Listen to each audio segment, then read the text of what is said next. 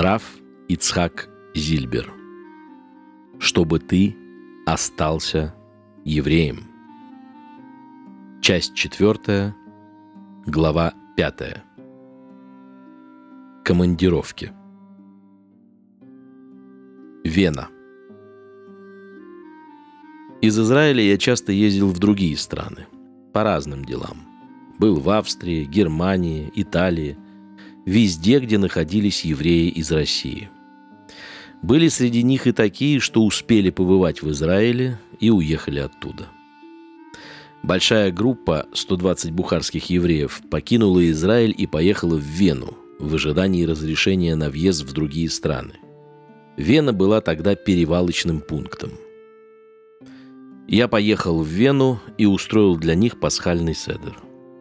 Много бегал, пока организовал кошерную еду, посуду. Тяжело было в Вене. Противно. Город казался враждебным. Люди сидели здесь уже несколько лет. На работах, куда их устраивали, непременно требовалось посещать кружки и уроки по христианству. Встретил я здесь знакомых из Ташкента – в Ташкенте и в Израиле они были верующими, а тут сбросили кипу. Горько было видеть, как бухарские евреи приезжают в Бейт-Кнессет в шаббат на машинах. Несколько человек уже оставили своих жен и женились на местных женщинах-нееврейках. Пришлось писать геты. Америка. После Динера, о котором я рассказывал, я еще не раз бывал в Америке – на последней встрече присутствовало человек 500, которые и прежде слушали мои уроки. А я некоторых даже не узнавал. Из рассказа Рава Хайма Коина. В 86 году мы вчетвером, Рав Зильбер, Маше Пантелят, Надав Розенберг и я, поехали на семинар. Нам предстояло побывать в Нью-Йорке, Риме, Западном Берлине, в трех странах. Мы приехали в Нью-Йорк, вели семинары. Мне было поручено все время находиться рядом с Равом Зильбером, чтобы он не оставался один в чужом городе. Все шло хорошо, но нам, молодым парням, очень хотелось посмотреть город со всеми его небоскребами. Мы столько о нем слышали, а были здесь впервые. Из-за лекций свободного времени у нас было мало. Кроме того, моей главной задачей было находиться рядом с Равом, мы разузнали, что есть интересная трехчасовая экскурсия вокруг Манхэттена на теплоходе.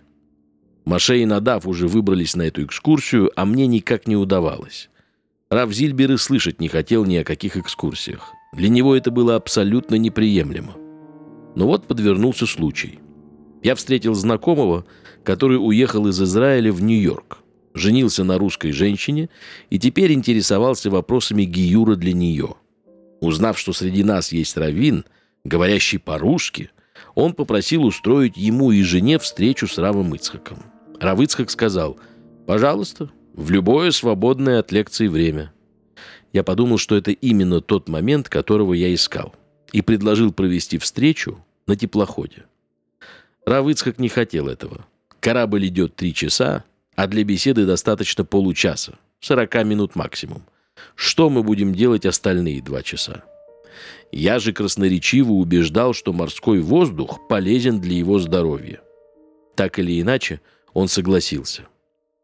Мы сели на корабль. Равзильбер побеседовал с этой парой, подробно ответил на вопросы, и минут через сорок беседа закончилась. Равзильбер знал, что мы старые друзья еще по Израилю, и он сказал, «Ребята, вы поговорите». И отошел в сторону. Мы разговорились, конечно, по ходу дела разглядывая Манхэттен. Такая приятная обстановка. Незаметно прошел час. Я оглянулся. Не вижу Рава Зильбера. Где он? На палубе. Его нет. Я начал волноваться. Обошел все этажи. Нигде его нет. Мне ничего не оставалось, как спуститься в самый низ, где было темно и пусто. И тут я разглядел силуэт Рава.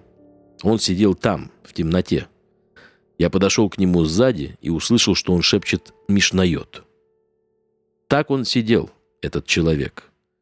Его не интересовал Манхэттен, он только знал, что попал в место, где не может заниматься Торой, И единственное, что осталось ему, это повторять Мишнайот, который он знал наизусть. Для меня это был большой урок.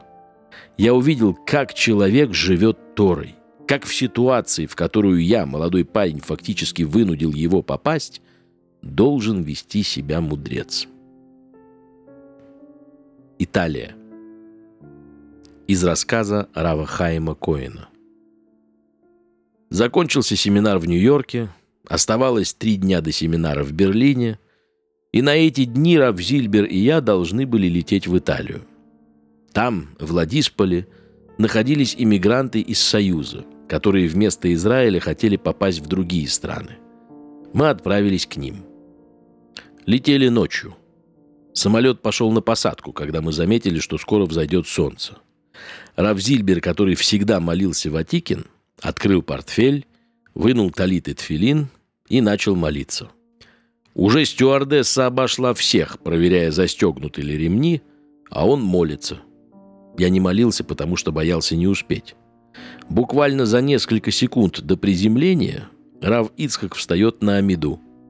Можете себе представить глаза стюардессы?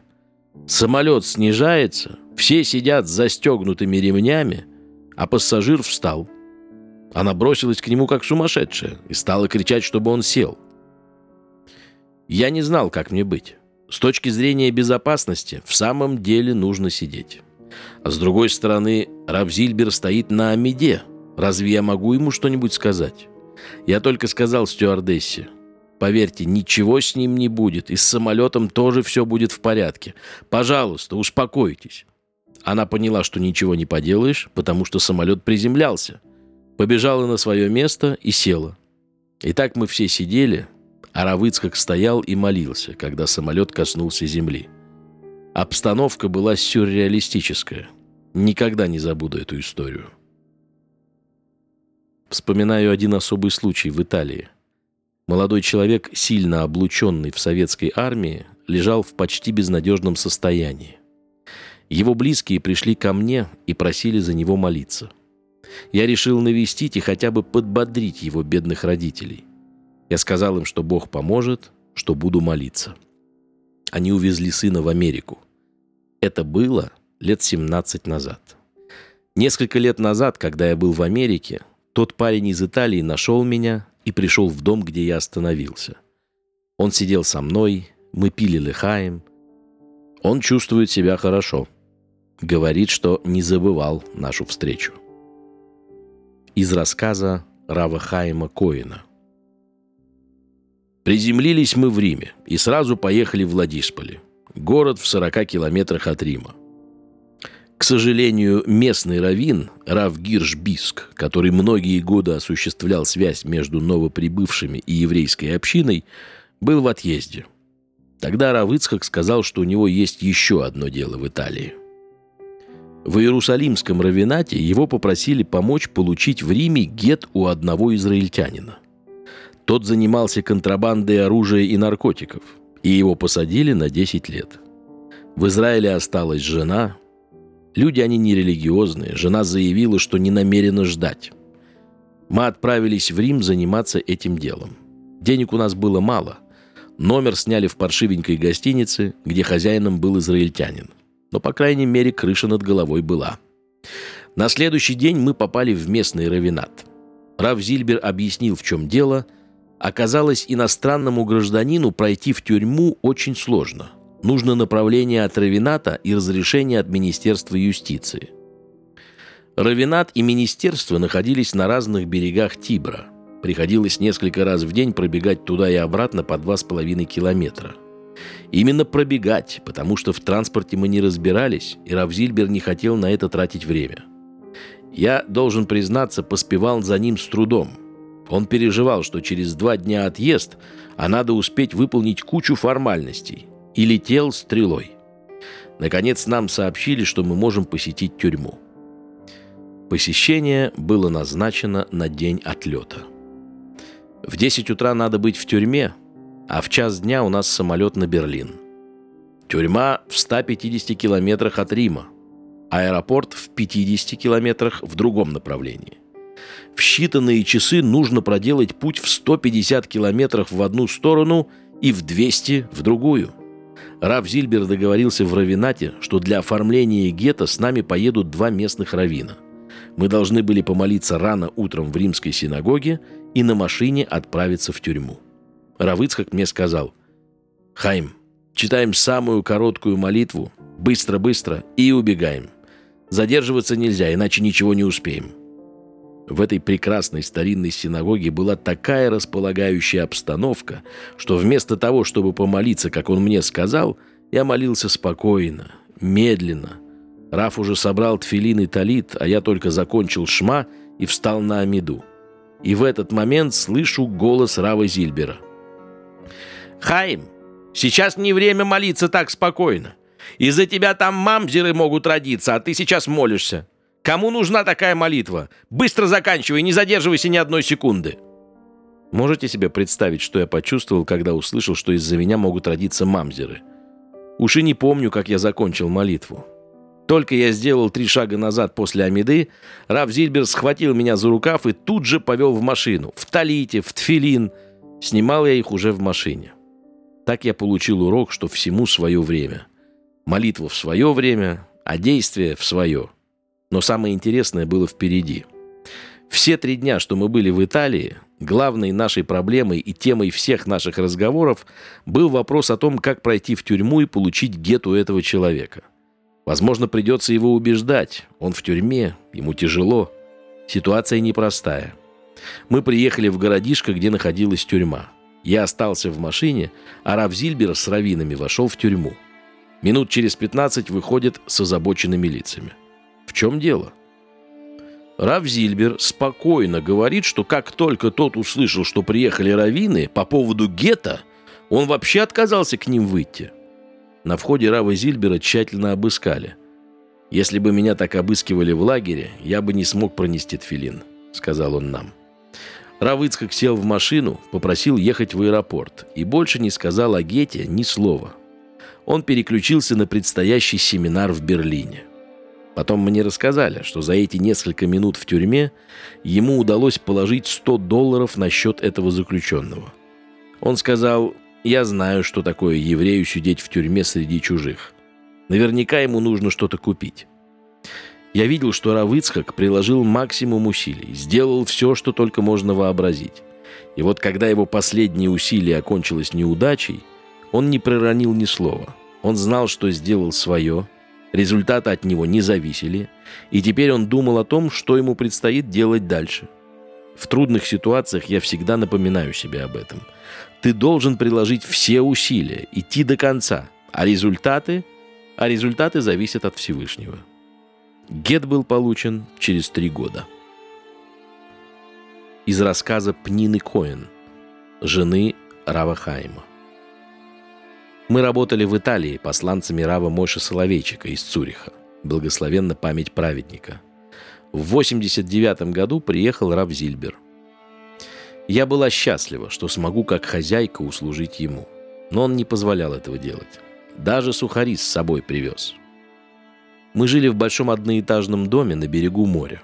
Как-то после полудня Рав пошел отдыхать в свою комнату. Вдруг слышу, он с кем-то разговаривает – но я точно знала, что никто в дом не входил.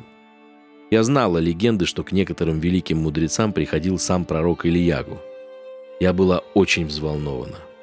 Около четырех часов Раф выходит из комнаты, и с ним мальчик лет тринадцати. Я спросила Рава, как он вошел? Через окно. Я знал, что ты отдыхаешь и не хотел беспокоить. У меня было время с ним позаниматься, и я его пригласил прийти. Там, в Италии, люди из России чувствовали необыкновенную тягу к нему. Мужчины, женщины, дети. Он для них был как вода для сухой почвы. Мы часто устраивали шабаты для иммигрантов.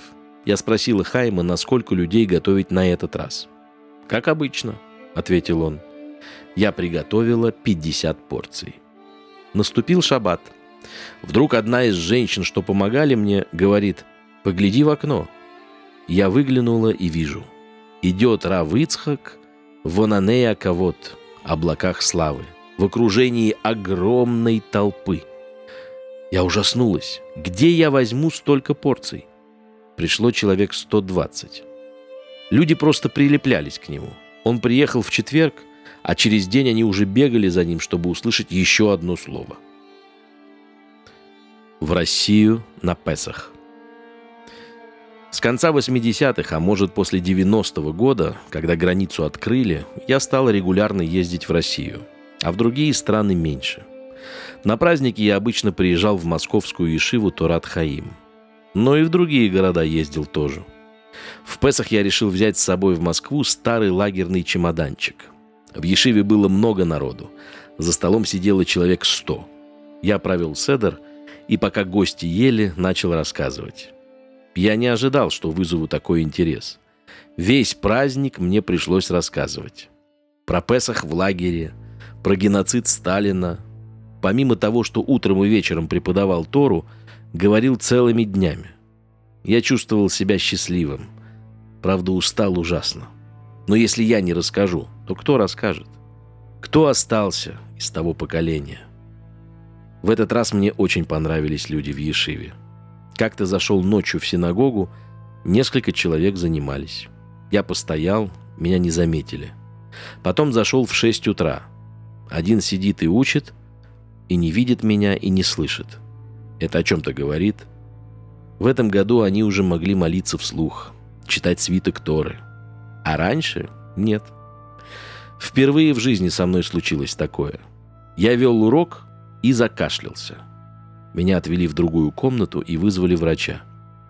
Я не мог говорить, не слышал, что говорит врач, ничего не понимал.